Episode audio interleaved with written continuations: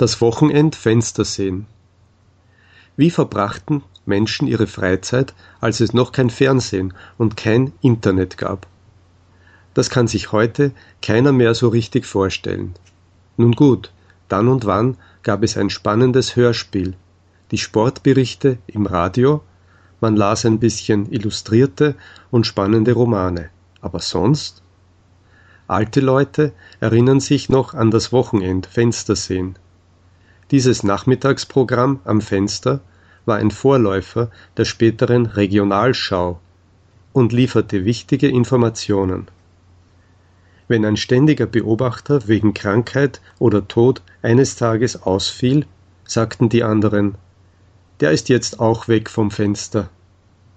Obwohl bei den Fensterguckern jeder meist seinen eigenen Gedanken nachhing, kam es wieder zu kurzen Dialogen über das laufende Straßenprogramm.